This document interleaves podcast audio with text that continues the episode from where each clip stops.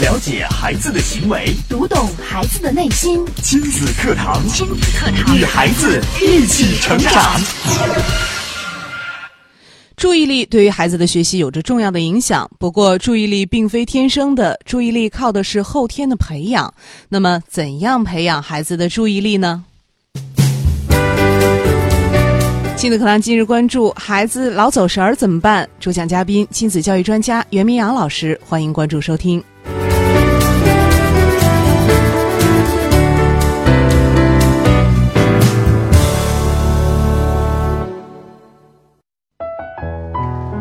大家好，我是主持人潇潇。接下来我们有请今天的嘉宾袁明阳老师。明阳老师，你好。嗯，潇潇好，听众朋友大家好。今天我们的话题跟孩子的学习有关，很多是家长特别关注啊。对，说到孩子的学习，可能很多家长会把学习的能力和孩子的智力挂钩。嗯，那我们要说到智力啊，其实智力也有五个基本因素：哦，记忆力、观察力、想象力、思维力，还有我们今天要说的非常重要的就是注意力。注意力，对，而且这五个基本因素，呃，注意力呢是其他的四个因素，是记忆力、观察力、想象力和思维力的一个准备因素。准备因素。，对，因为你想，注意力不集中，可能再往后边去讲什么记忆力啊、观察力啊、思维力啊，嗯，包括想象力，好像就无从说起了。也就是说，这注意力它是必要条件。有句话说得好，说眼睛是心灵的窗户。其实啊，眼睛就是用来观察，嗯，呃用来注意的。嗯那注意力呢，也被称为心灵的窗户。我们说注意力呢，对孩子的学习有非常重要的影响，但是呢，很多家长却发现，包括我们在我们的日常工作当中，也会经常接到很多家长的一些求助啊，就说嗯自己的孩子、怎么讲，呃，用一个比较流行的词儿说，我的孩子多动，多动，嗯，他闲不住，然后呢，注意力不集中，对，那个屁股挨不着板凳，不对不到五分钟坐不住了。是特别是很多呃刚上小学的。小学的孩子，家长们如果是听到老师跟自己反馈说啊，说这个孩子啊、爱做小动作呀，坐不住呀，这家长就好像比孩子更加坐不住了，就觉得慌神儿了。对，因为家长其实也意识到了孩子的注意力集中对于呃学习是有着非常重要的影响的，但是很多的孩子呢，注意力不能够集中。嗯，那其刚刚我们也说到了，这个注意力它不是天生的，对。嗯，是后天是可以培养的。是，而且我在这儿也特别的要跟身体旁的家长们来、呃、做一个说明啊，也希望大家千万不要因为偶偶尔的发现了一些这个所谓孩子注意力不集中的状况，就认为自己孩子是多动，嗯因为多动呢。呃，它和这个注意注意力力不不集集中，它中其实还是有个层次的区别的。嗯，呃就它像我们之不前是一回事儿了。，对，就像我们之前讲的这个，呃，强迫和强迫症，嗯包括焦虑和这个怎么讲，就是更深层次的形成了一些心理疾病的这个程度，它像其狂实躁症啊，对什么它那其些实是嗯有程度的区别区的分的。嗯其实所有的这个呃心呃心理的行行为障碍，可能很多人都会有，但是对还不一定说都会发展到这个病症的程度。是，你看，比如说像注意力不集中，就我们说的孩子老走神儿，说走神儿、注意力不集中，在我们大人身上也会呃时常出现。对，比如那说在这儿，嗯是那在这儿呢，我其实我也不妨给给大家可以做一个小测试啊，嗯，就是呃，通过以下的几点，大家可以去观察对照一下，好，来判断一下孩子是不是有这个注意力缺失的问题。嗯，都有哪些表现呢？呃，我要跟大家说的呢是。有八点不同的表现，哦我先来说一说，大家都先来对照一下。嗯，第一点呢，就是经常不注意细节，粗心大意。经常不注意细节，粗心。嗯，对，第二点呢，就是注意力没有办法长时间的集中在学习上，甚至是游戏上。哦，连游戏都不能长时间的集中了。对，嗯，还有就是别人和他说话的时候，他没有办法去集中注意力去去听。嗯，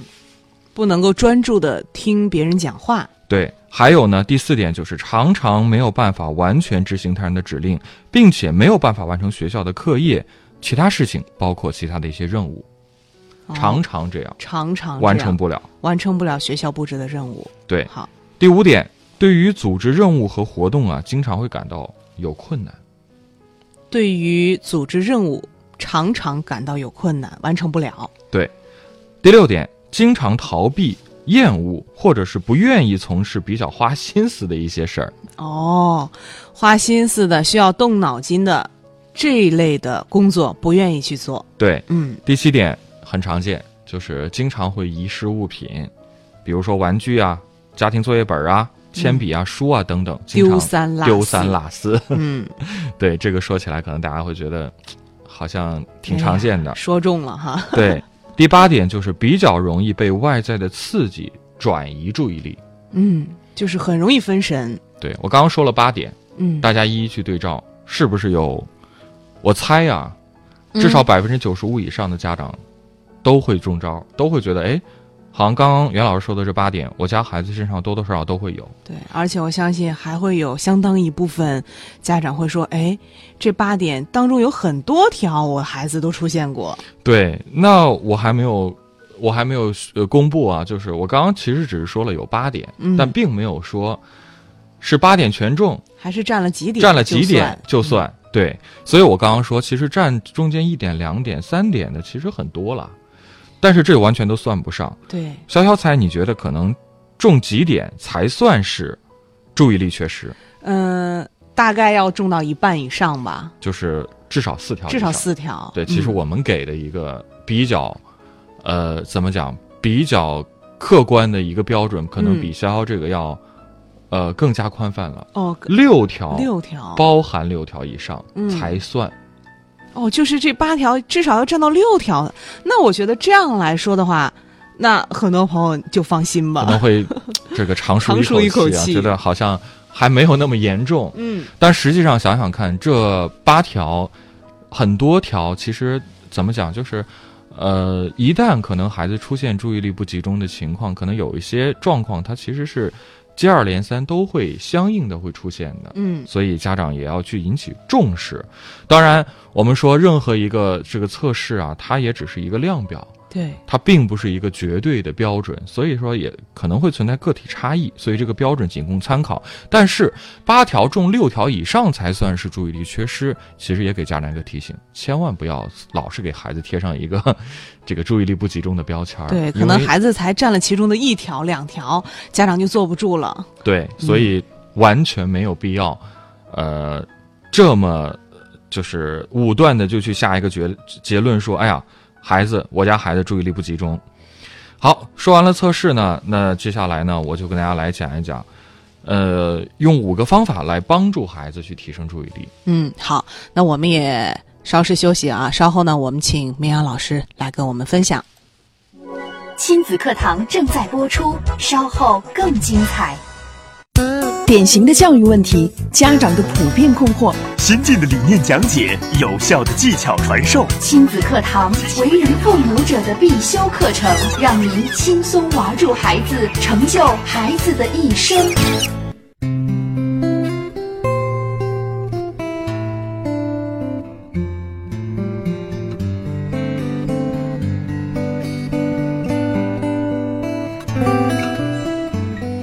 好，欢迎大家继续关注亲子课堂节目。今天明阳老师为我们带来的话题“孩子老走神儿怎么办”，也是刚刚在节目当中跟我们提到了有八种现象，并且也说了占到六种以上才才算算哎是这个注意力的缺失问题。，对。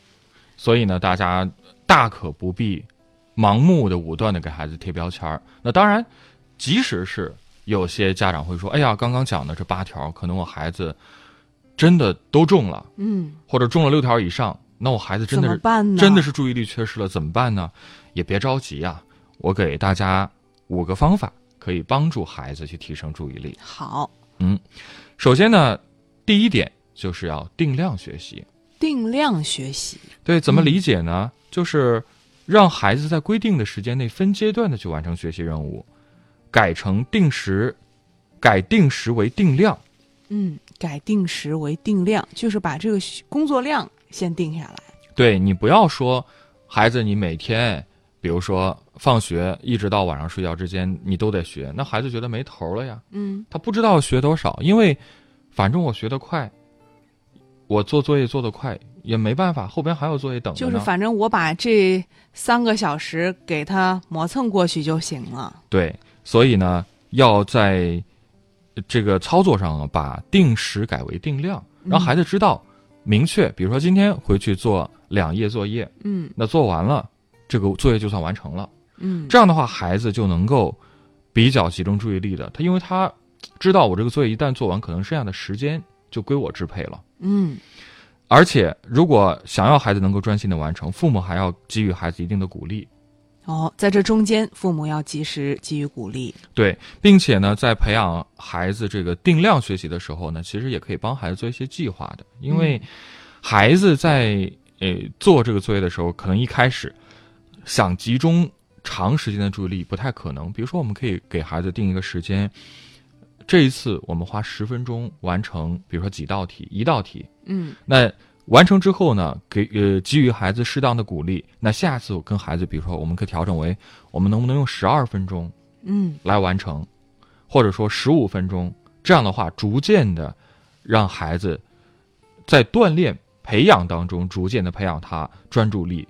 我们说一口吃不了一个胖子，对所以说呢，要让孩子一点一点的，其实这也是在建立他的自信心。孩子，哎，好像轻易的十分钟做成做完了一道或两道题的时候，这个时候他是有成就感的。是。嗯另外呢，也可以教孩子在审题的时候啊，可以拿着笔啊，不妨把这个题的一些重点啊、要求啊、条件啊，用笔勾出来。嗯这样的话也是一个辅助的作用，嗯，这防止是走神儿。帮助孩子用审题的方式对来集中注意力，对，嗯这是第一点，叫定量学习。定量学习。来嗯说说第二点，第二点呢，就是要培养孩子的学习兴趣。学习兴趣这一点，我想无需多言啊。呃，因为孩子一定会对他喜欢的事情会很专注，对，喜欢做他喜欢的事情。那比如说，孩子在专注于做他的小手工，或者是观察小动物而忘记吃饭的时候，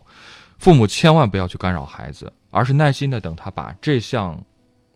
专注的事情给做完。嗯因为当孩子在沉浸兴趣的时候，其实也是在无意中培养他的注意力。嗯如果父母非常武断的就去打扰到孩子、打断孩子，也会使孩子产生注意力不集中的问题。对，很多的这个家长老说：“哎呀，我孩子注意力太不集中了。”其实，可能自己忽略了，在孩子很小的时候，可能自己就已经呃做了影响孩子注意力集中的事情了。对，嗯这是第二点，就是要鼓励孩子去培养兴趣。嗯、第三点也非常重要，就是要做父母的一定要减少唠叨和训斥。减少唠叨和训斥，对这有些家长那我我忍不住啊，是觉得我简直不能忍呢！我对啊看呀他磨磨蹭蹭的，左顾右盼的，嗯抠抠这儿摸摸那儿，那我简直就受不了啊！，对，不管是这个定时也好，定量也好，我看见孩子这个字体不工整啊，或者有了错题啊，或者是有一点慢呐、呃，握笔姿势不正确呀、等等等等，家长就很抓狂啊。对，可是，呃，你知道唠叨和训斥会导致让孩子有一种什么样的感觉吗？他会嗯觉得这不是我的事情，嗯反正做得快，做得慢，做或者不做，就总有人比我更着急，这是妈妈的 事情。其实看这妈妈急的，对，你看妈妈急的，呃，如果是减少唠叨和训斥，会逐步的让孩子意识到这其实是我自己的事情，嗯就是我自己要学会去负责，让孩子感觉到自己是时间的主人，而且呢，还要教孩子学会分配时间。当他在相对短的时间内完成他的作业和任务的时候呢，便有了更多的时间做其他的事情，而且孩子学会自己掌握时间了，他会有一种怎么讲掌控的感觉。嗯，他会觉得做事儿更加有这个成就感，对更加自信了。对，哦，这也是对培养孩子的自信心。也是有帮助的，就是让孩子自己来掌握时间、把握节奏，对，嗯减少唠叨和训减斥。少唠叨，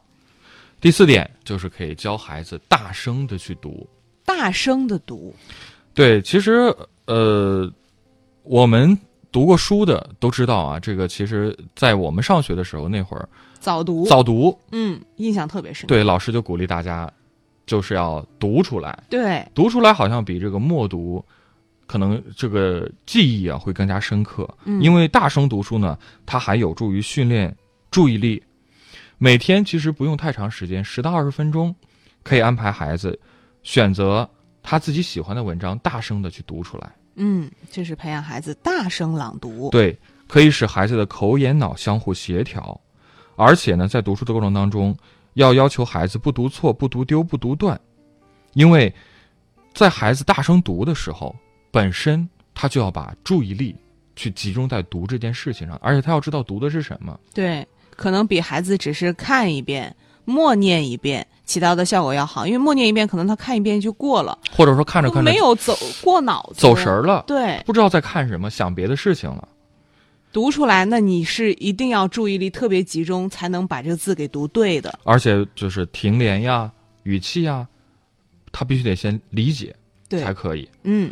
好，这是第四点，就是教孩子大声的读。第五点呢，就是一次只做一件事儿。一次只做一件事儿，这个怎么来理解呢？我们知道人的注意力的资源是很有限的呀，分配在不同的性质的事情上面呢，会严重的消耗注意力的有效性。我们就说这个左顾右盼，那就是因为我我们怎么讲，就是关注的事情太多了。嗯，当大家心无旁骛的时候，才能够专注一件事情。所以，即使孩子啊是在玩玩具，家长也不要觉得他是在玩儿啊，那电视开着没关系。其实这样也会影响孩子的关关注度。嗯，有的时候孩子会这个，还有的边吃饭边看着电视，对，然后我们说一边干这个一边干那个，最后哪样都没干好。是嗯也就是这个道理了。好，这是五个方法呀，我再重复一遍啊。第一点，要让孩子定量的学习；第二点，培养孩子的兴趣；第三，家长要减少唠叨和训斥；第四点，教孩子大声的读；第五点，一次只做一件事儿。嗯，这五点都是对培养孩子的注意力起到了至关重要的作用的。是，可能讲这些呢，大家会觉得嘖稍微有些枯燥，操作起来不是很不是很容易，嗯，甚至觉得有些难度，也没关没没关系啊，在这儿我也可以教大家几个很有趣的提升注意力的小窍门儿小游戏，游戏，嗯家长可以和孩子一块儿来去做，嗯这是这个是很有意思的。我们先来说说第一个吧，第一个，呃，叫做智力训练。智力训练，呃，可以啊，呃，智力训练呢包括很多种，比如说可以走迷宫，嗯，这个比较常见，或者是呢我们找图中所隐藏的动物，嗯这也是一种智力训练的方法。嗯还有就是在一大堆杂乱无章的图当中找出一样东西，这个包括咱们其实也经常有有时候会玩到这些游戏，对，这我觉得这全都是让孩子要集中注意力去做的。对因为你去不然看是找不到的干扰项很多呀。对我要看看这个，看看那个，哎，看看到底在哪里藏。还有什么找不同？呃，大家来找茬儿，对，这都是去提升大家关注度的一个一个训练。其实现在这种书籍特别多，特别多画报啊、图书啊特别多，大家可以选择一两本自己喜欢的对来，训练一下。还有一个呢，就是很有意思呀，这个家里边都有火柴呀，嗯可以让孩子堆火柴棍儿，嗯，这不是我们小时候经常玩的吗？是把很多火柴棍儿呢随意搭在一起，让孩子小心翼翼的一根一根的拿起来，嗯就是我们先搭好，让孩子去给它拆开。嗯，那这个时候我们知道火柴棍儿很轻啊，对啊，那如果孩子在拿的时候他不小心，可能就会影响到别的棍儿，或者整个都塌垮掉了。是所以呢，呃，这也会锻炼孩子，这个时候他必须注意力去非关常注集中，对，而且他的手眼脑啊，整个协调的能力嗯，都嗯会提升。好。这是第二个小游戏，是，还有一个呢，就是钟表训练，钟表训练是怎么怎么做这个游戏？很简单。我们知道这个钟表当中有时针、分针、秒针，对我们可以让孩子去看一分钟的秒针是怎么走的。哦，比如说一分钟之内，孩子都一直盯着这个秒针在转，证明哎不错，有成效。嗯那接下来就可以锻炼孩子逐步的，比如说，你盯着他转两圈儿，转三圈儿，嗯，看似没什么，不就是看两圈儿这个秒针吗？对，但是你想，就是通过这样循序渐进的一个训练，可能一开始只能盯一分钟，嗯到后来两分钟、三分钟，到后来如果能连着盯五分钟，嗯，那孩子的注意力已经相当了得了。对啊，你想，连这么枯燥的、这么没意思的，就看着秒针转，孩子都能坚持五分钟的话，我想做其他事情要比这有意思的多，孩子更能集中注意力了。是。呃，另外呢，就是还有个很有意思的游戏叫只读数字，只读数字，怎么讲呢？就是可以画一个有二十五个小方格的一个表格，嗯然后呢，把一到二十五的数字打乱填到这个表格里，嗯然后呢，呃，给孩子，呃，在表格里以最快的速度从一到二十五，让孩子边读边指出。嗯，就是随机的读一个数字，让孩子指出它在哪儿，嗯，不，呃，将它的顺序打乱之后，让孩子自己去指，让自己去指。找一在哪里，嗯二在哪里，哦而且要计时，嗯，一到二十五，让他全部读一遍，边指边边读指出边来。读这样的话，一遍一遍的去培养、去锻炼、提升速度，嗯孩子的注意力呢也会集中。嗯，哎，这个小游戏也很有挺有意思思的，对嗯呃，第五个呢，还是跟数字有关的，是复述数字，这个很有意思呀。呃，比如说这个大人和孩子一块儿来玩儿，呃，大人可以先给孩子，比如说读二五六，孩子就说有二五六，嗯那这时候孩子呃，大人说二五六幺，孩子接着重复二五六幺，然后大人可能会再加二五六幺八，嗯孩子再跟着大人二五六幺八，嗯。就是每一次后边都会加一个数字。所以说，这个家长越说越长，那孩子想要记住的话，就要认真听，对，他会越来越集中，而且难度也是由由易变难。变难的。嗯还有一个呢，就是反口令的游戏，这个很有意思，我相信收音旁的很多家长也玩过。嗯比如说，家长给孩子口令，想做砖，嗯但是呢，孩子要听到之后不是向左转，是向他要向右转。转。嗯是这样的话呢，它其实是呃往复的这样的一个过程。嗯第一，孩子要先听到口令，另外他还要必须马上要判断出来我要做的动作是反的。对。哎，说到这儿，就还有一个小游戏，就是呃，家长说几个字，孩子把它从右到左反着来说出来。这个好像就挺更难一些，更因为它啊难更了抽象了。对，比如说亲子，孩子说子亲，啊、两个还好，对，然后亲子课堂，孩子要说堂客子亲，这个就嗯稍微难很多了。是，这个对也是可以培养孩子注意力的，是，而且还锻炼了孩子这个逆向思维的能力。其实嗯小游戏很多。呃很多，而且非常简单，用到的这个物料也不难。我觉得家长能够陪孩子多做一些这样的游戏，一方面呢可以培养孩子的专注力，另外一方面其实也无形当中这个加深了亲子的关系的互动。嗯，那我们非常感谢袁淼老师精彩的讲解啊！节目之外有呃任何的问题、难题，或者想要跟我们的亲粉们互动交流，也可以加入到亲子课堂的微信群里，继续和亲粉们互动。好的，今天节目就是这样，明天同一时间亲子课堂和您不见不散。